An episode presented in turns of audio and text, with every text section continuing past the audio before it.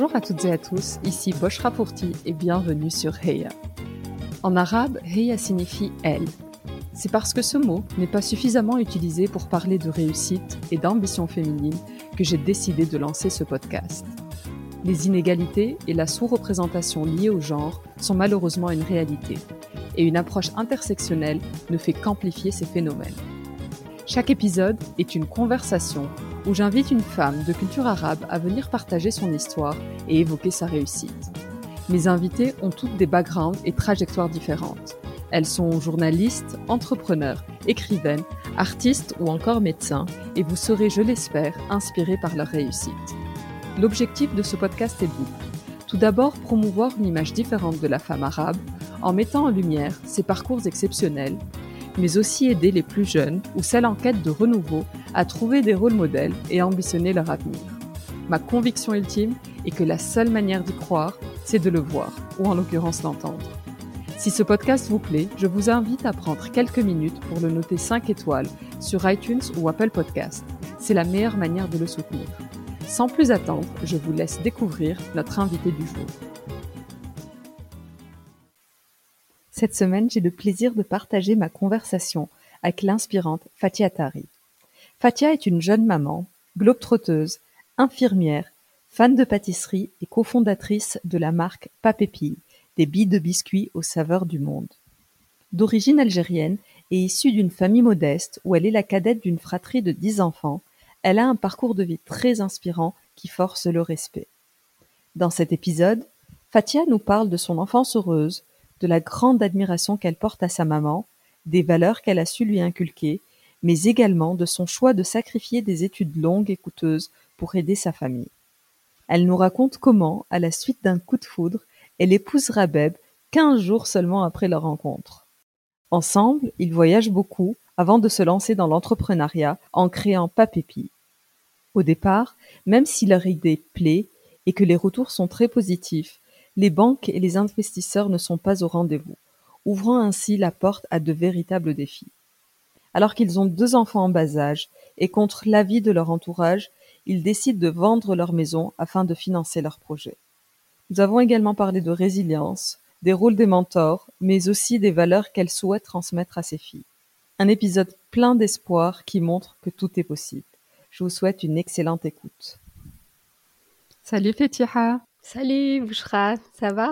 Très bien, et toi? Eh ben ça va très bien, merci. Je suis très contente de t'avoir, Fetiha, aujourd'hui. J'ai hâte de découvrir ton parcours de femme parce que ton histoire, euh, je la trouve très, très inspirante et je suis sûre qu'elle va inspirer euh, beaucoup, beaucoup d'auditeurs et d'auditrices. Merci. Fetiha, la tradition sur euh, Heya Podcast, c'est toujours de commencer par les débuts. Est-ce que tu pourrais nous parler un peu de tes origines, nous raconter ton enfance, l'environnement dans lequel tu as grandi? Oui, alors euh, moi, mes parents sont algériens, donc euh, je suis euh, d'origine algérienne, plus précisément de Blida, je ne sais pas si tu connais. par rapport à mon éducation, j'ai eu une, une, éducation assez stricte, entre guillemets. C'est que mes parents m'ont poussé à faire des études parce que eux ont galéré. Ils sont venus en France à l'âge de 14 ans. C'était pas facile pour eux. Donc, ils ont ils ont fait plein de petits boulots et c'est euh, ce qu'ils ne voulaient pas pour, euh, pour leur enfant. Et euh, concernant mon enfance, bah, franchement, j'ai eu une enfance juste magnifique. C'était pour moi une enfance très heureuse. j'ai été, je suis, je suis issue d'une famille nombreuse, donc j'ai huit sœurs et un frère. Et, et c'est magnifique pour moi. Euh, notre enfance, c'était c'était la joie, le partage, l'amour de nos parents. On était dix enfants, mais mais ils ont réussi à nous à nous transmettre énormément d'amour. on n'a jamais senti de différence entre nous. Ah, c'est c'est une très très belle enfance. Génial. Et tu es la plus grande? Tu es l'aînée de la fratrie? Alors, moi, je suis la cadette. J'ai une grande sœur qui a un an de plus que moi et moi, je suis la, ouais, la deuxième de la famille. D'accord. Et comment cette petite Fatia a imaginé euh, sa vie adulte? Est-ce que tu rêvais, tu fantasmais un job ou euh, est-ce que tu te voyais un peu adulte? Alors, euh, ça dépend à quel âge. Moi, à l'âge au collège, je ne voulais pas du tout grandir. Quand j'étais en troisième, j'ai limite pleuré pour pas aller au, au, lycée. non, au troisième, du coup, au, lycée, ouais. Et, et après, au lycée, ben, je me voyais femme indépendante. moi qui ai issu d'une grande famille, je voulais plutôt avoir peu d'enfants. Et, ouais, indépendante financièrement et puis une femme forte aussi. Est-ce que c'est quelque chose que ta maman t'a transmis ou dans ta fratrie, ce, côté de femme indépendante et d'être indépendante financièrement, de pas dépendre d'un homme? C'est carrément euh, ce que ma mère m'a transmis. Maman, c'est euh, une femme super forte. Elle, euh, elle a su nous, nous, nous, donner une éducation, mais exemplaire. Tu vois, on est dix enfants, mais on a eu une très très belle éducation. Dix enfants, elle a su. Au début, mon père ne travaillait pas, du coup, elle travaillait elle toute seule en même temps. Après, quand elle rentrait, elle, elle s'occupait de nous d'une manière. Je voulais être la femme qu'elle était. avec le très peu de salaire qu'elle avait, elle arrivait à gérer son argent et, et faire qu'on manquait de rien en fait.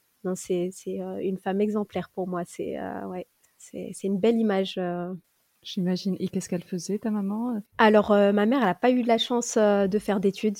Elle aurait rêvé, franchement, elle aurait aimé faire des études. Elle m'a, même dit, mon rêve, moi, c'était travailler dans la santé, tout comme moi.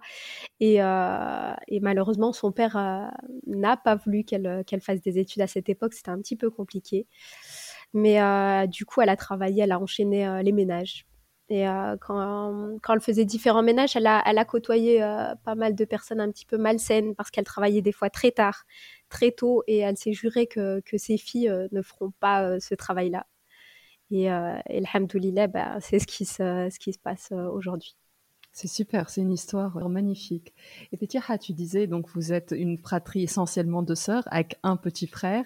Est-ce qu'il y avait une différence de traitement entre le garçon et les filles? Est-ce qu'il avait euh, un statut particulier du coup? Eh ben, euh, ce garçon, il était euh, tellement attendu. Il est juste après moi. Mon père, il était hyper heureux quand, il a eu un garçon. Et après, du coup, il y a eu plein de filles qui se sont enchaînées, mais différence d'éducation, non, il n'y en a pas eu. on a été éduqués de la même manière et je suis, je suis très contente parce que moi, j'aime pas faire de différence garçon-fille et j'ai horreur de ça. Et, euh, mais mon frère, euh, par rapport à mon père, c'est vrai qu'il était.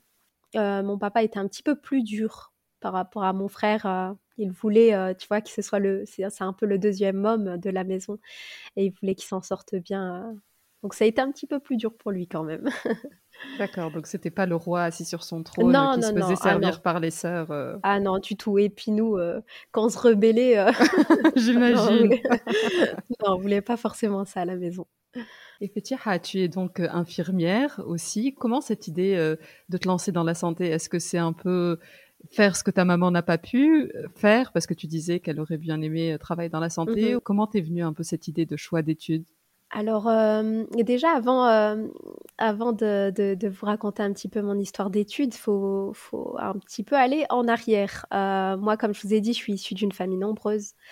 Euh, pendant un moment de notre vie, ça a été très très difficile financièrement. On a fait appel à des associations pour, euh, pour se nourrir. Et, euh, et, moi, comme je suis la cadette, c'était, je pouvais pas me lancer dans des études longues et coûteuses parce qu'en fait, je devais, c'était c'est même pas c'est même pas mes parents qui me le demandaient mais moi je devais les aider financièrement en fait à s'en sortir. Du coup je travaillais à côté. Et et, voilà, je pouvais pas me, je pouvais pas me permettre de demander de l'argent aussi euh, pour financer mes études. Je pouvais pas me permettre euh, d'être euh, trop longtemps à l'école parce que mes petites sœurs aussi avaient besoin de moi à la maison. c'était très difficile pour moi parce que je voulais, je voulais me lancer dans des belles études, des grandes études. Je me, je me voyais loin en fait au niveau de l'échelle et, et j'ai toujours regretté ça, mais mais c'est pas à contre cœur en fait je l'ai fait pour euh, pour une bonne cause et euh, et au lycée j'ai découvert en fait euh, ce métier qui m'a qui m'a plu qui répondait qui était en plein dans mes valeurs, c'est le métier d'infirmière qui est juste magnifique en fait au niveau du relationnel, au niveau de l'écoute des personnes. tu, franchement, tu, tu, donnes et tu reçois à la fois. Et puis c'est comme ça en fait que je me suis lancée dans ces études-là. Et tu disais, Fatia, tu aurais aimé faire de grandes études, tu te voyais loin. Quel aurait été ton choix? Eh ben, mon rêve, à moi, c'était d'être médecin.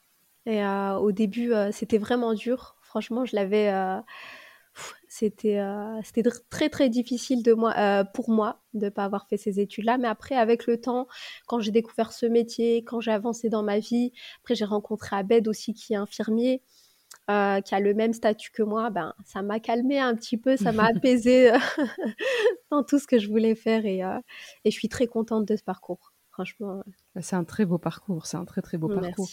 Est-ce que à ce moment-là, donc des études, jeune adulte, tu pensais à l'entrepreneuriat? Est-ce que euh, un peu la gestion d'entreprise, etc., c'était quelque chose à laquelle tu as pu penser ou pas du tout? J'y ai pensé par moments, ouais. Je voulais euh, être euh, une petite working girl, je me voyais un peu comme ça. Après, quand je me suis lancée dans les études d'infirmière, je me suis dit pourquoi pas lancer mon cabinet. Après, avec Abed aussi, on s'est lancé, on s'est dit peut-être lancer notre cabinet ensemble ouais, on voulait, euh, on voulait entreprendre, mais dans quoi on savait pas. Et même plus jeune, euh, j'aurais, j'y songeais, mais je ne savais pas euh, dans quoi. Et puis, c'est, arrivé par hasard, en fait. et, et, comment tu as rencontré Abed? J'ai cru lire l'histoire et j'ai trouvé l'histoire très très belle. Est-ce que vous êtes rencontrés sur votre lieu de travail? Tu peux nous raconter un peu la rencontre? Oui, alors c'est pas sur le lieu de travail, mais alors moi j'étais encore étudiante en troisième année d'infirmière. Et euh, Abed, lui, euh, était en déplacement professionnel, donc il est venu, il était euh, formateur dans mon école pour venir parler de son, de son boulot qu'il faisait. Il était infirmier en milieu carcéral. Donc c'était un sujet qu'on parlait beaucoup à l'école et du coup, ils nous ont ramené ce petit, euh, ce petit formateur. Et franchement, dès que je l'ai vu, bah, ça a été, euh, et dès qu'il m'a vu, ça a été un coup de foudre réciproque. Et euh, en cinq jours, il m'a demandé en, fiançailles et quinze jours après, on était mariés. Mais c'est magnifique, ouais. Et quand on y repense, on se dit non mais on est dingue, on aurait pu tomber sur une hystérique et comme moi j'aurais pu tomber sur un taré et on s'est fait confiance en fait. On a fait confiance à notre destin et, et aujourd'hui, on est très, très heureux. Et tes parents ne t'ont pas dit calme-toi un peu, tu t'emballes en 15 jours mariés Non, ça a été? Eh ben, eux, toutes nos familles pensaient qu'on se connaissait depuis plus longtemps que ça. Mais c'était vraiment la vraie histoire. mais ouais, non, ils étaient surpris, même nous, de se, de se marier aussi rapidement. On, était, on voulait faire les choses dans les règles de l'art. C'est super, c'est une très très belle histoire, en tout cas une histoire qui prouve que ça existe et que ça marche et qu'il n'y a pas que des hystériques et des fous euh, qui se marient rapidement. Et suite à ça, euh, Fatia, je pense que vous avez décidé de faire un tour du monde en voyage de noces, c'est ça? C'était l'idée du tour du monde que vous avez entrepris? Eh ben à la base, ouais, on avait commencé comme ça, mais juste avant, en fait, euh, on s'est dit mais pourquoi pas apprendre à se connaître en voyageant et euh, là, on a fait un voyage, de voyage, et ça nous plaisait. Et c'est comme ça que nous, est venue l'idée euh, de, continuer à voyager euh, tous les mois.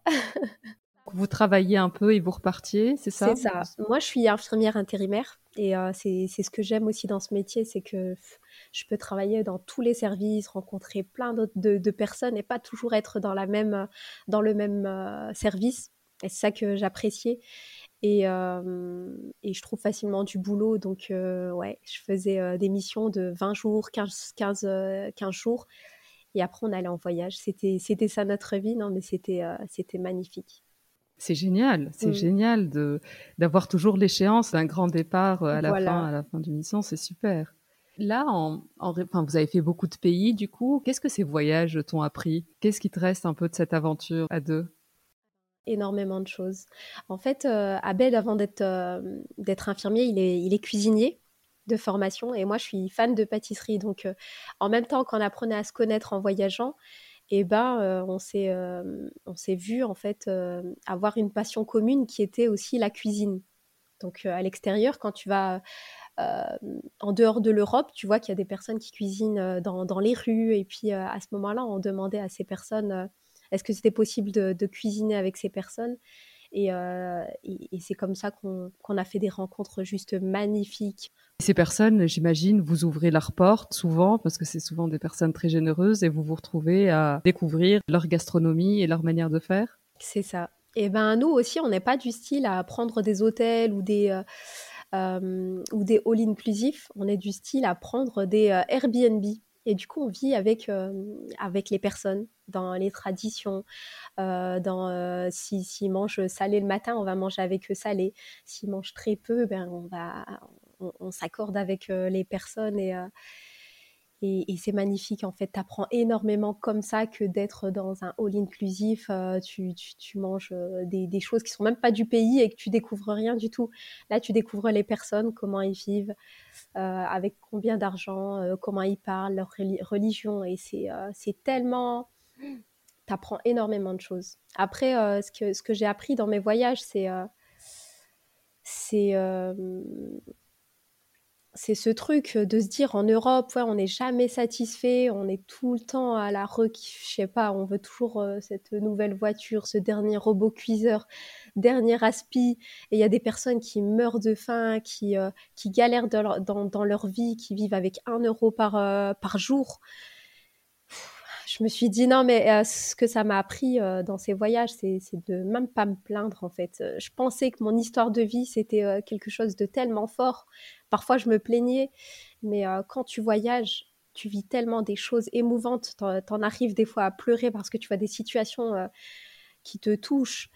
Et ben, tu te plains plus. Et quand j'ai commencé à voyager, je me suis dit ça devrait être une obligation de voyager dans des pays surtout pauvres qui n'ont euh, pas de quoi manger, qui ont parfois même pas un toit. Parce que moi, je me plaignais de pas avoir ma chambre quand on était 10. Mais eux, des fois, ils ont même pas de toit ou ils ont une pièce pour, euh, pour 10 personnes, en fait. Et c'est pas pour autant qu'ils sont. Des fois, ils sont plus heureux. Ils ont un sourire et une joie de vivre. Euh. Carrément. Ils sont plus heureux que nous. Je pense. J'allais dire ça et j'ai hésité, mais je pense que tu as raison. Ouais. Ils ont. Ils se posent tellement moins de questions et nous, on est toujours à la recherche du truc qui manque et du truc qu'il faudrait avoir. Et donc, à suite à ces voyages, je pense que l'idée de Papépi commence à faire son chemin. Tu veux nous raconter un peu les débuts et comment l'idée euh, a mûri? Alors, en fait, ce qui s'est passé, c'est que après ces quatre ans de, tour du monde, euh, pourquoi on s'est arrêté C'est que je suis tombée enceinte. Et, euh, et, quand tu fais le tour du monde et que tu t'arrêtes pas, euh, moi, même si j'étais enceinte, rester à la maison et, rien faire, c'était pas possible. Et comme j'étais intérimaire infirmière, euh, c'était compliqué de me donner des postes. Donc, euh, donc je me suis dit, je vais lancer un site de vente, un site sur Facebook pour proposer en fait ces différentes recettes que j'avais récoltées durant mes voyages. Et du coup, ça marche super bien. C'est les collègues à Abed, c'est les gens autour de nous, les voisins qui, et même sur Facebook, ça fait un carton quoi. Et euh, à ce moment-là, on n'arrivait limite plus à répondre à la demande, parce que même moi, j'étais enceinte à bête quand il finissait le travail, il m'aidait, mais on n'en pouvait plus à la fin. On avait tellement de demandes. Euh, on s'est dit, on va arrêter. Mais on a eu ce coup de téléphone, qui est aussi, euh, c'est un, un, ami d'Abed, et nous disait euh, Est-ce que tu pourrais pas euh, on, a, on avait goûté euh, tes différents biscuits, tes recettes sont magnifiques, ça nous plaît avec, avec ma femme. Est-ce que tu pourrais pas nous faire des biscuits du monde pour notre mariage? On s'est dit bon ça c'est la première fois qu'on va faire un challenge aussi aussi fort. On s'est dit allez ben go. Il y avait combien de personnes à ce mariage? Il y avait au moins 150 personnes. Waouh. Ouais. Et on s'est dit bon allez go on a commencé à cuisiner ensemble avec Abed euh, dans notre cuisine. Et on avait euh, du popcorn dans la cuisine à ce moment-là. On s'est dit, euh, on va faire des petites billes, des petites, ouais, des petites billes de biscuits. Et surtout chez nous, bah là, on parle un petit peu origine dans ce podcast. Donc chez nous, les biscuits sont toujours trop gros, trop sucrés. On peut pas goûter à tout. Donc c'est à ce moment-là qu'on s'est dit, allez, on va lancer un petit format. Et, euh, et le retour du, mariage s'est super bien passé. On a eu euh, que des retours positifs, des personnes qui voulaient aussi euh, commander pour leur mariage, pour leur réception. Ouais. Et on était hyper heureux. Et à ce moment-là, on s'est dit, ouais, on tient l'idée de notre vie. Et mais on s'est dit, non, on ne peut pas répondre à toute la demande, mais on, on s'est dit, on tient l'idée de notre vie. On l'a laissé un petit peu mûrir de côté le temps que j'accouche. Euh, et, on a commencé les formations, on a commencé euh, à se renseigner sur les machines, euh, tout un travail pendant un an. Et c'est comme ça que Papépi est né. Du coup, tu n'as pas repris ton travail d'infirmière suite à ton accouchement, tu es restée full-time sur le projet? Oui, je suis restée full-time sur le projet et puis en même temps, comme j'ai pas de famille dans la région, eh ben, je m'occupais de la petite qui venait de naître. Et Abed était toujours infirmier, il, faisait ça à côté? Ouais, c'est ça. C'est super. C'est super. À la base, on voulait lancer un tout petit, une petite entreprise en fait. Pour moi, on s'est dit Abed continuera de travailler, on va lancer une petite entreprise. et, et, ça a pris une proportion on était obligé de tout lâcher. bah, Raconte-nous euh, tout lâcher, parce qu'il y a un peu euh, ce moment un peu charnière dans cette aventure où vous avez besoin de financement. Et je pense que pas beaucoup de banques et pas beaucoup d'investisseurs euh, suivent. Et vous prenez la décision de vendre votre maison. Eh ben, ouais, à ce moment-là, c'est un peu compliqué pour, pour nos familles, pour nous aussi, parce que au moment où on décide de vendre notre maison, on a deux filles. Euh, qu'ils ont euh, à peu près euh, sept mois et un an et demi à ce moment-là. Donc c'est très compliqué pour nos familles d'accepter, d'accepter cette décision. Même pour nous, c'est un petit peu compliqué de, se lancer dans cette aventure, sachant qu'on connaît personne. Dans nos familles, personne n'est entrepreneur. on connaît personne de notre cercle, nos amis. Il n'y a aucune personne qui a, qui a lancé son entreprise. Donc on se lance vraiment dans, dans un truc inconnu. Et à ce moment-là, on va voir les, les, les organismes autour de chez nous, les banques, et personne veut nous suivre. Oui, une énième marque de biscuits, non, ça ne nous intéresse pas, on ne veut pas vous aider, on ne croit pas au projet. Bon, là, dégoûté parce qu'on a. Ça, ça, retrace, ça, repart encore dans, notre enfance où encore personne croit en nous, encore c'est compliqué parce que financièrement ça ne suit pas. Abed aussi, il a une histoire de vie euh, compliquée. Donc, euh, tous les deux, on, prend un coup et on se dit euh, on va faire le choix de vendre notre maison pour, aller au bout de, cette fois-ci, pour aller au bout de, notre idée, pour aller au bout de notre rêve. Et, on y va en fait. Waouh! C'est hyper culotté. Et est-ce que vous avez hésité longtemps à prendre ces décisions ou est-ce que c'était assez rapide? C'est ce qu'il faut qu'on fasse Ça a été euh, assez rapide. Quand tu crois en ton projet et que tu es sûr, tu, sais que c'est l'idée de ta vie, je pense qu'il faut foncer et, même pas se poser de questions. C'est vrai que c'est compliqué quand tu as, des enfants. Euh, normalement, quand tu commences à avoir des enfants, tu dis allez, je vais sécuriser le tout, je vais acheter une maison, on va se poser. Et nous, on a fait un petit peu, un petit peu le contraire. Mais, euh, mais non, euh, on regrette pas aujourd'hui. On est très fiers de cette décision c'est hallucinant, ça me donne la chair de poule honnêtement. Quand je repense à l'environnement, les enfants, etc., j'imagine que c'était pas facile et clairement mhm. euh, la bonne décision. Et là, Papépi grandit plutôt bien, c'est une très belle aventure. Vous en êtes où euh, en termes de développement de la société? Alors aujourd'hui, mais avant aujourd'hui, en fait, c'était la crise sanitaire. On a vécu avec la crise sanitaire. C'était très compliqué, c'était une période assez compliquée. on a failli lâcher à plusieurs reprises. Et pendant la crise sanitaire, tu veux dire, pendant les confinements. Pendant la crise, ouais. pendant le confinement, parce que les, les, les, magasins te commandent plus, parce que t'es pas une marque connue pour que les gens, les gens vont t'acheter. En fait, tu as besoin de la dégustation. Et puis nous, on pouvait pas se déplacer faire des dégustations en magasin. On pouvait plus ouvrir d'autres magasins. C'était très compliqué pour nous en magasin, donc on n'avait plus de points de vente. et à un moment, pendant plusieurs mois, on a eu un chiffre d'affaires à zéro on s'est dit, euh, ouais, on devait payer la, société en fait, on perdait de l'argent et c'était tellement dur.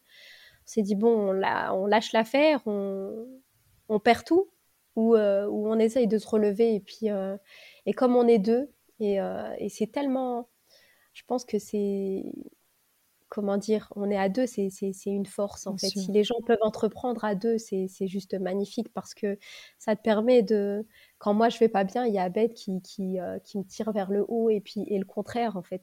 Et, euh, et c'est comme ça qu'on lâche pas, c'est comme ça qu'on est fort. Et, euh, et du coup, bah, c'est comme ça qu'on a lancé notre site de vente en ligne. On n'en avait pas. On a lancé notre site de vente en ligne. On faisait plus qu'en magasin, donc on était hyper heureux. Avec le confinement, on a réussi à reprendre la marque. Je ne sais pas si vous la connaissiez avant, euh, comment elle était. Oui, j'ai vu l'évolution. On a amélioré notre image de marque, refait nos packaging. On a fait tellement de choses et euh, pour nous, euh, c'était dur avec le confinement, mais, mais en fait, ça s'est c'est une belle chose en réalité qui s'est euh, qui s'est passé pour nous. C'était un mal pour un bien parce que ça vous a permis de faire le virement vers le digital qui est clé à notre époque. Euh, c'est hyper important et comme tu dis, vous avez revu le branding, euh, la communication. C'est super. Comme quoi, une crise, il mm-hmm. faut toujours s'appuyer dessus et rebondir et en faire une force. C'est ce que vous avez fait. Mm-hmm. Fatia, tu disais, faut toujours entreprendre à deux. C'est super d'entreprendre à deux, mais entreprendre avec son mari, je pense que c'est euh, une autre étape. J'imagine que c'est pas toujours évident de séparer euh, et le boulot et la vie de famille. Comment vous faites? C'est quoi votre secret? Ben, Pour être sincère, au tout début, c'était très compliqué. il faut, euh, je pense qu'il faut apprendre à travailler ensemble. On se marchait sur les pattes. C'était une horreur. Franchement, c'était très difficile. Et après, avec le temps, on apprend à, à, savoir en fait les points forts, les points faibles des deux personnes.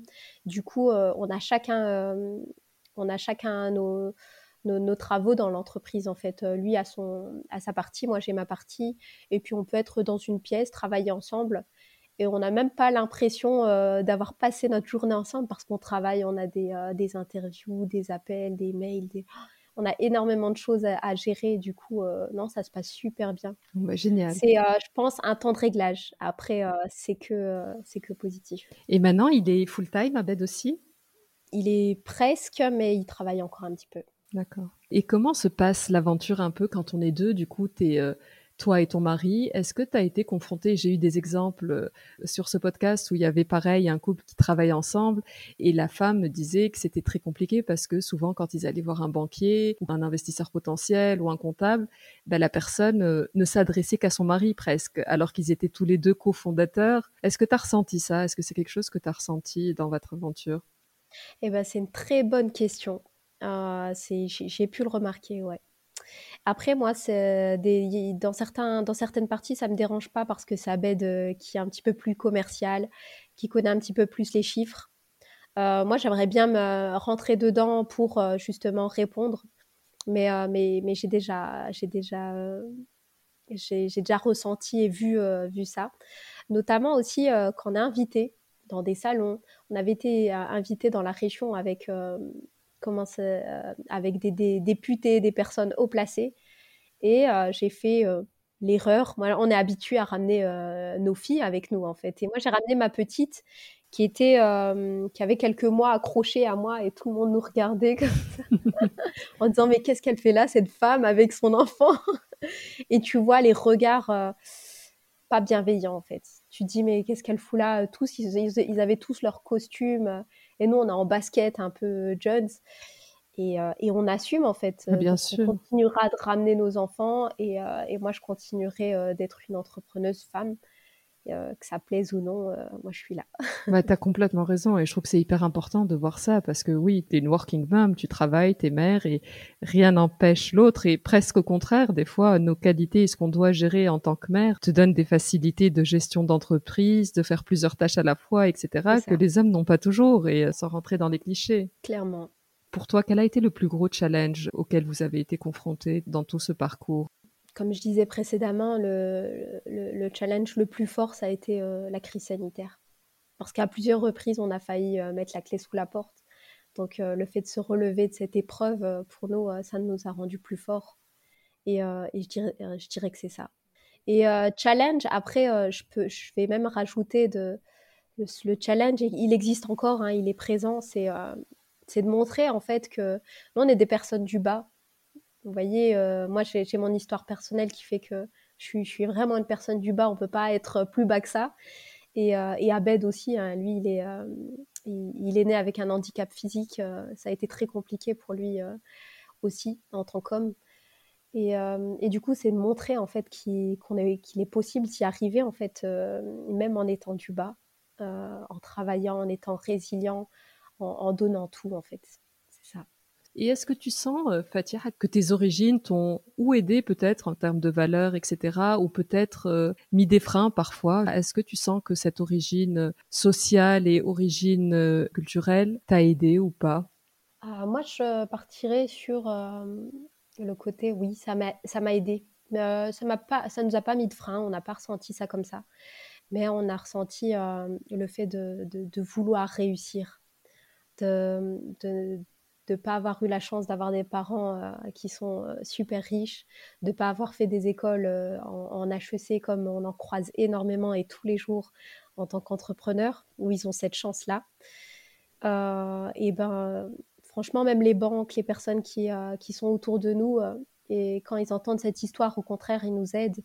le fait de, par rapport à notre origine, c'est encore, c'est encore plus positif parce qu'on se, on se bat, on est des travailleurs, on est respectueux, donc non, c'est que positif pour nous. Et est-ce que tu as eu des rôles modèles ou des mentors dans cette aventure? Est-ce qu'il y a eu des femmes ou des hommes qui t'ont aidé en te coachant en donnant des conseils eh ben oui, on a eu. Et, et c'est grâce à eux qu'on est encore là, quoi. C'est c'est des personnes, quand tu y crois plus, ils seront là, qui nous ont soutenus, qui nous ont dit de, de ne pas lâcher et d'aller au bout, en fait. J'en ai un que tout le monde connaît, je pense que tu connais aussi, c'est Moundir, l'aventurier, qui, qui nous a aidés quand on était au plus bas, qui nous a dit non mais vous avez une histoire formidable, ne lâchez pas. Et euh, lui, lui c'est un entrepreneur dans l'âme. Donc, euh, il nous coach tous les jours quand, quand ça va pas ou, ou même quand ça va. Il nous appelle pour nous demander des nouvelles. Et euh, non, ça fait chaud au cœur de voir des personnes comme ça connues qui n'ont normalement pas le temps aussi bienveillants. J'ai aussi une personne, je ne sais pas si tu connais, c'est une marque, marque Feed c'est Anthony Bourbon. Lui, il a une, histoire un petit peu presque similaire à la mienne, où c'est quelqu'un qui vient du bas. Euh, ses parents étaient. Euh, euh, son père était violent avec sa mère, sa maman était dépressive. À 18 ans, il se retrouve à la rue. Et, et il arrive malgré tout à lancer sa marque qui aujourd'hui vaut des millions, je pense. Mais c'est des belles, c'est des beaux exemples, je trouve c'est de très très beaux exemples. Et comment vous les avez rencontrés C'était des gens qui étaient dans ton cercle avant ou euh, comment s'est fait la rencontre initiale juste pour que les gens puissent un peu euh, euh, s'inspirer de ça potentiellement pour chercher des mentors s'ils sont dans une aventure entrepreneuriale? Eh ben, alors dans notre cercle, ce qu'il faut savoir, c'est que nous, on n'avait que des infirmiers, nos familles, nos amis, on n'avait pas de, de chef d'entreprise. On, l'a, on, a eu, on commence à avoir un petit cercle de, personnes qui nous aident depuis qu'on a, on a créé Papépi. Et ben, c'est tout simplement avec le culot, ben, tu envoies un petit message sur Instagram en disant est-ce que ça te dit de, goûter? On est parti comme ça, c'est Abed qui avait envoyé un message à Mountir en lui disant est-ce que tu peux goûter nos, produits, en parler, euh, c'est vraiment difficile pour nous. Nous, on avait besoin de visibilité et il nous a répondu euh, à la minute euh, et il nous a dit ben, envoyez-moi votre numéro, je vous appelle. Et, euh, c'est comme oh. ça qu'on a fait le lien. Ouais. C'est super. Et je pense que la leçon, c'est oser et ne pas, ça, ne pas être timide et se dire non. Mm. Et puis au pire, ils répondent pas, euh, c'est pas grave. C'est ça. C'est une super histoire, honnêtement, génial. Et aujourd'hui, quel conseil tu donnerais à un jeune qui souhaiterait se lancer dans l'entrepreneuriat? Peut-être quelque chose que tu aurais aimé savoir toi au moment de te lancer? Moi, je, lui dirais, euh, s'il croit vraiment en son idée, s'il sait que c'est l'idée de sa vie, ben, qu'il fonce. qu'il fonce, qu'il va au bout. Et puis euh, surtout, il faut, faut, être patient parce que l'entrepreneuriat, c'est long, c'est difficile, c'est plein d'embûches. Euh, comme je disais tout à l'heure, la résilience, si tu tombes, ben, il faut apprendre à se relever, c'est comme un bébé. Et, et c'est tellement important ce mot résilience dans l'entrepreneuriat. Faut pas lâcher en fait, même si tu vis nous, toutes les semaines, il y a, des, il y a, parfois des, moments très difficiles pour nous et il y a, y a parfois des moments où on, est hyper heureux parce qu'on a une bonne nouvelle, parfois on a des mauvaises nouvelles. C'est un peu notre. C'est un peu le, la, chose qui nous fait soit être heureux, soit être pas content dans notre vie de tous les jours. C'est notre entreprise. Mais vraiment, pas lâcher, croire en ses, en ses rêves, aller au bout et, et pas s'arrêter aux, personnes qui vont dire non, c'est pas la bonne idée, tu n'y arriveras pas. non, il faut, faut vraiment croire en soi, je pense. Et est-ce que tu vois un peu des entrepreneurs femmes? Est-ce que dans ce cercle de mentors, j'imagine que vous côtoyez de plus en plus de gens de ce milieu-là, e, est-ce que tu trouves qu'il y a de plus en plus de femmes qui sont représentées ou pas vraiment?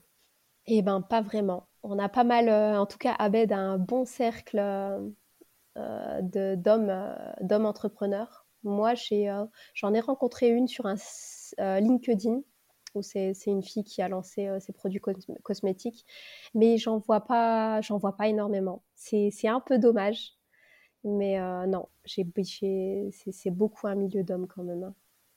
Est-ce que c'est quelque chose qui t'a manqué? Est-ce que tu aurais aimé rencontrer ou avoir des conseils peut-être d'une femme qui, qui vit peut-être les mêmes choses que toi en tant que maman, entrepreneur mais carrément, parce que nous, quand on parle, euh, c'est avec, euh, c'est tout le temps avec des hommes entrepreneurs. C'est pas la même chose qu'une femme.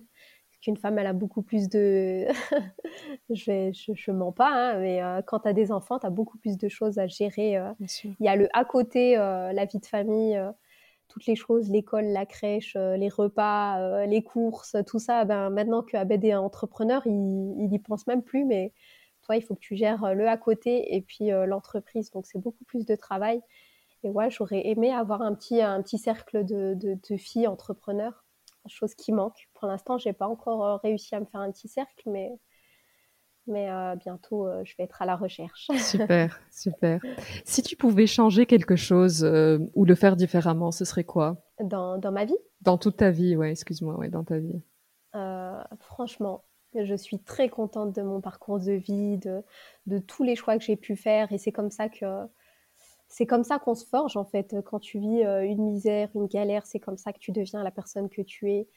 Donc euh, peut-être que je changerai au niveau, euh, au niveau de mes études et je me battrai peut-être un petit peu plus au moment où je devais faire ce choix.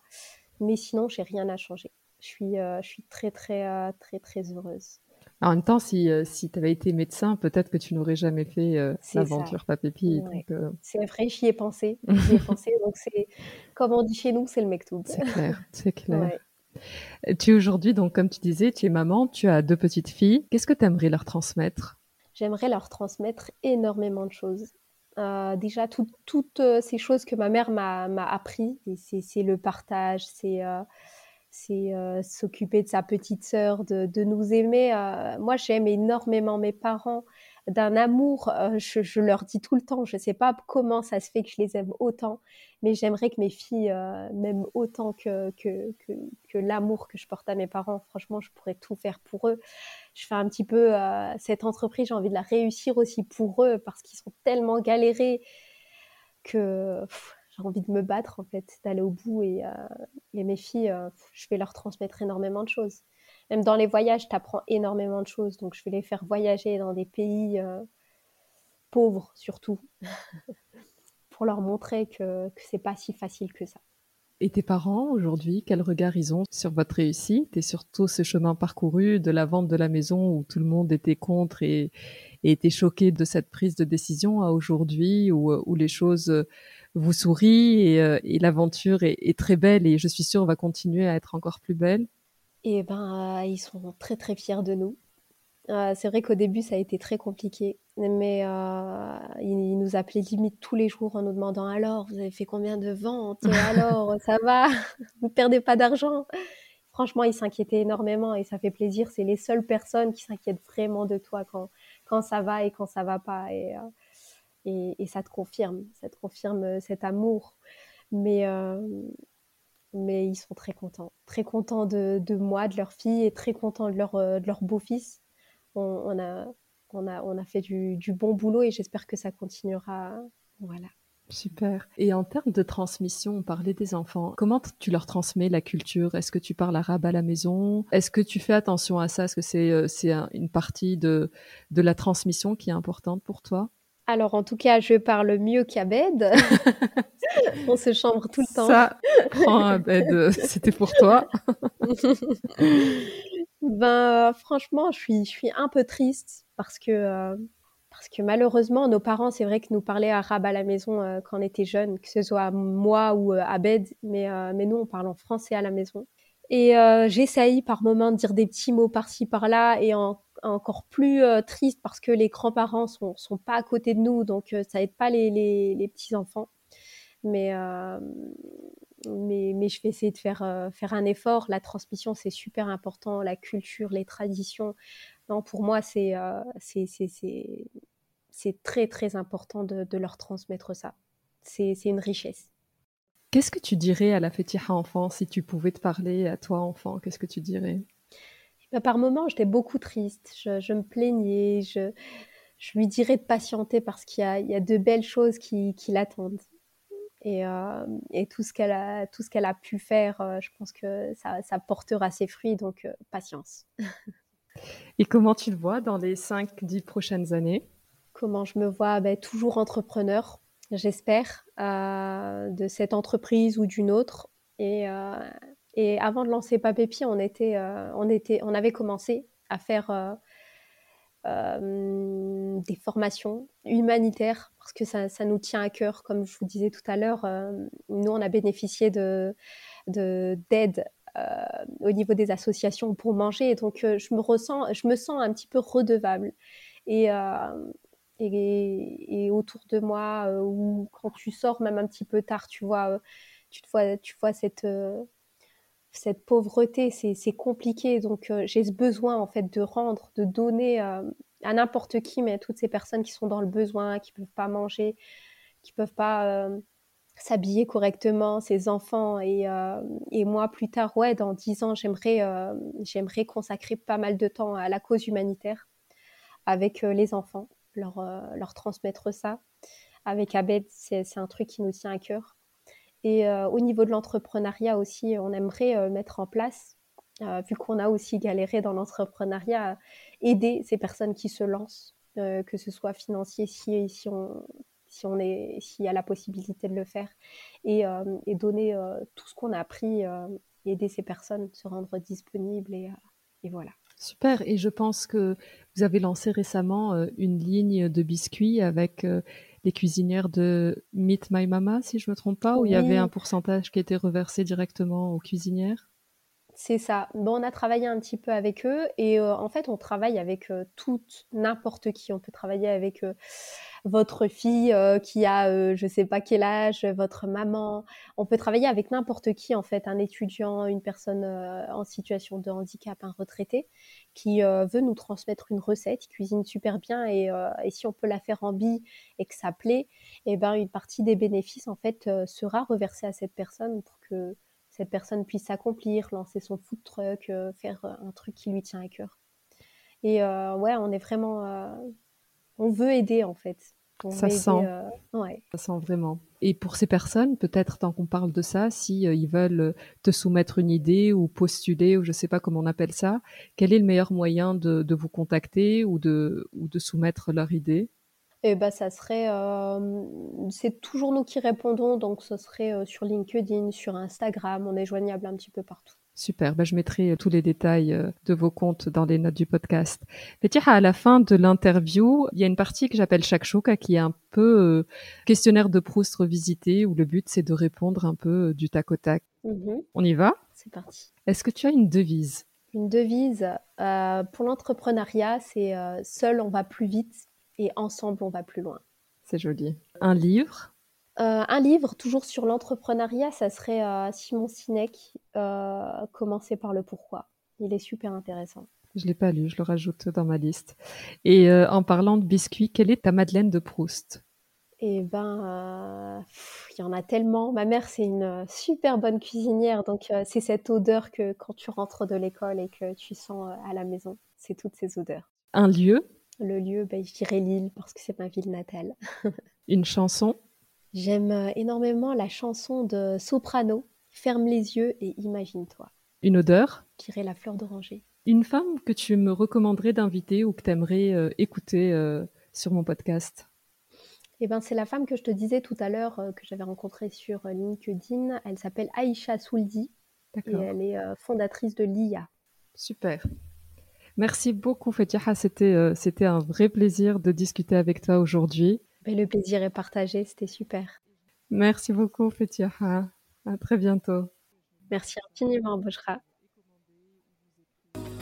Cet épisode de Heya est maintenant terminé. Je vous remercie sincèrement de l'avoir écouté jusqu'au bout, ce qui j'espère veut dire que vous l'avez apprécié.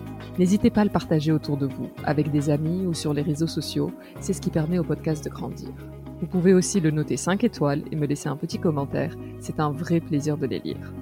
Si vous avez des questions ou voulez me suggérer une invitée, n'hésitez pas à me contacter sur la page Instagram Heya underscore podcast.